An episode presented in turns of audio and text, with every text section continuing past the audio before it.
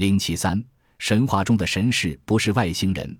中国古代有天子乘龙从天而来的传说，如《史记·封胆书》曰：“龙垂胡然，下迎皇帝，皇帝上骑，群臣后宫从上者七十余人，龙乃上去。”龙的出现在历史上次数不多，每次都与帝王有关。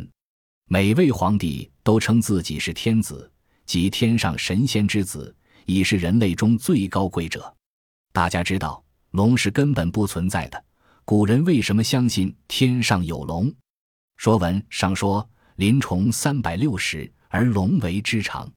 龙能幽能明，能小能大，能短能长。春分而登天，秋分而人渊。这种能发光、能变暗、大小可变化、能上天下海的龙，不正是飞碟的化身吗？如果古人没有见过这种飞行器，怎么会产生龙的概念呢？早在原始社会。龟已作为滚氏族部落的图腾被加以崇拜。大代里云：“甲虫三百六十，而神龟为之长。”洛书亦云：“灵龟者，玄文五色，神灵之精也。上龙法天，下平法地，能见存亡，明于凶吉。亡者不偏党，尊其老则出。”同样，这种能上天人地，能预见生死存亡。明了天灾地害的神龟，不正是外星人乘坐的蝶形飞行器的形象写照吗？不过，有人会说，古人崇拜龟是因为龟的寿命比一般动物长。可是，不管古人的想象力有多么丰富，他们怎么竟会想到这种动作迟钝的龟既能上天人地，又能预测风云呢？《法华经》是一部不可思议的经典，写的时间是在释迦牟尼圆寂五百年后。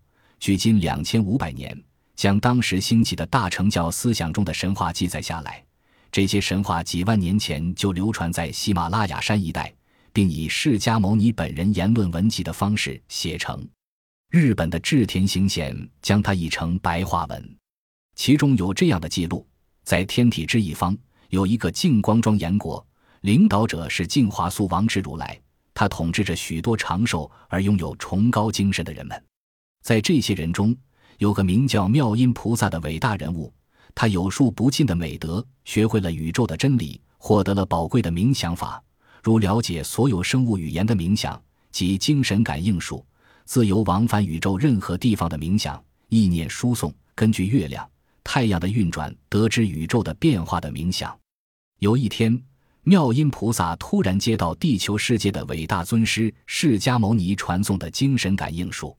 妙音菩萨便向净华素王智如来报告，要求到婆娑世界地球来参见释迦牟尼及许多修行者。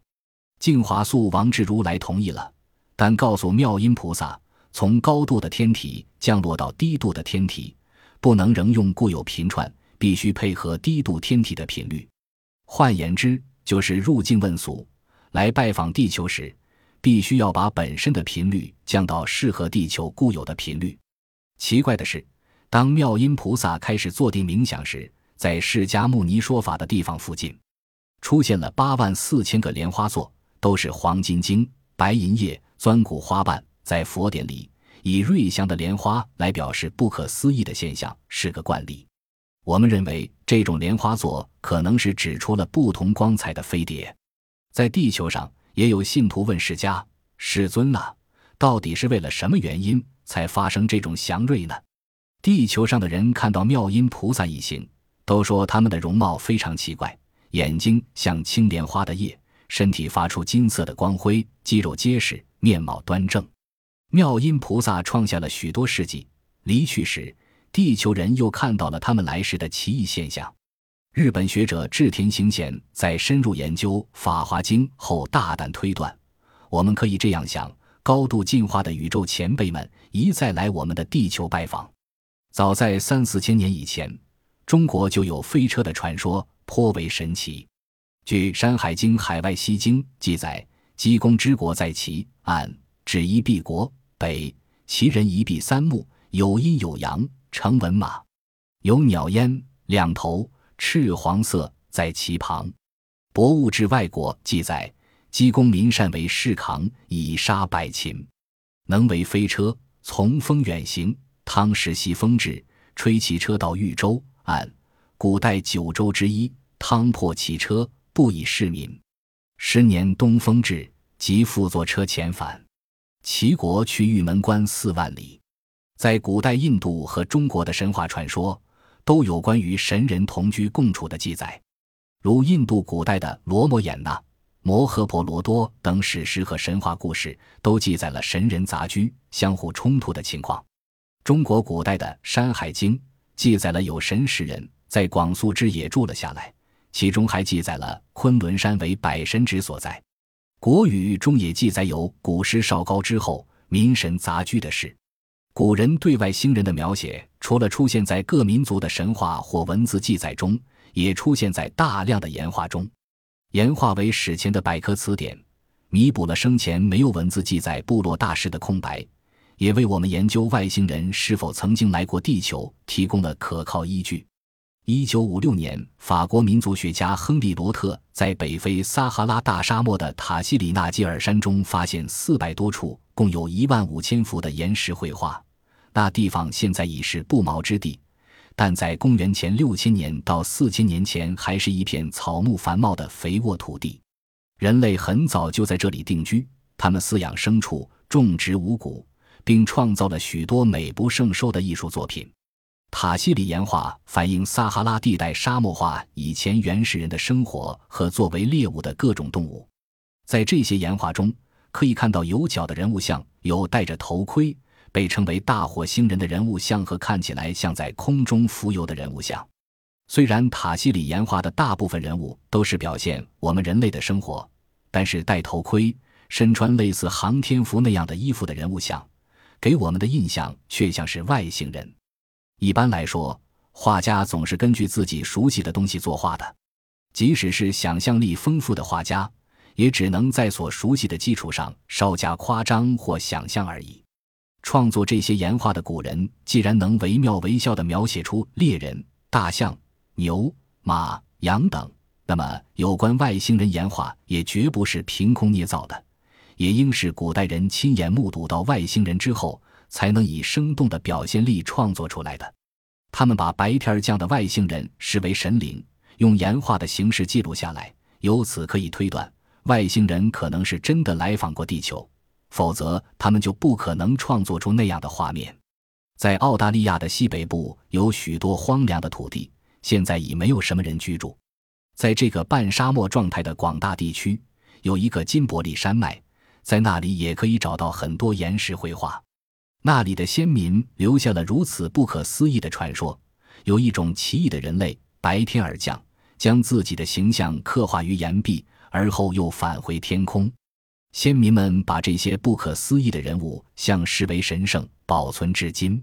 这些人物像身穿宽敞舒适的衣服，没有嘴，在头部有像释迦牟尼那样的光，即使今天看起来也给人以很强烈的冲击。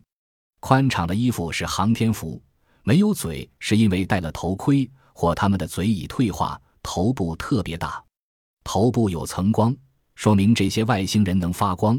尤其是在脑后最亮，这说明在远古时代，外星人访问过澳大利亚的金伯利。同样的岩画在澳大利亚中央部分的巨大岩石山阿尔兹洛克附近也可以找到。显然，外星人以这个巨大的岩石山为目标，曾在阿尔兹洛克附近降落，从而使澳大利亚的先民们看到了他们的形象，并将其记载于岩画之中。在南美的提亚瓦纳科，有块红色砂岩上雕刻着一个巨大的偶像，上面布满着上百个符号。考古学家们经研究认为，这些符号记录了无数的天文知识，并且这些知识是建筑在地球是圆形的基础上的。其上还记录了两万七千年前的星空。据估计，这可能是外星人给玛雅人留下的。除非洲、澳大利亚之外，在意大利、苏联。南美等许多地方也有外星人岩画发现。最新发现的外星人岩画是在北美大陆。北美大陆的岩画与其他地区的岩画相比，有关外星人的画法虽稍有不同，但都有带天线的头盔和航天服一样的衣服。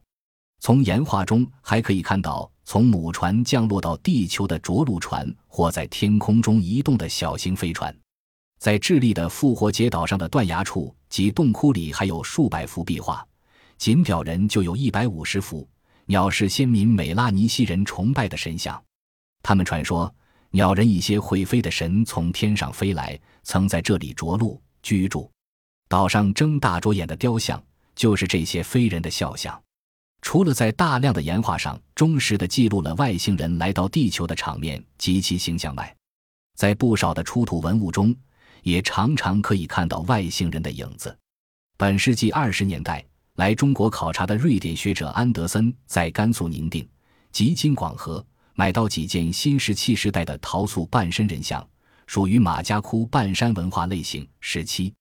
这个陶塑模特戴着透明的头盔。上面有对称的风景。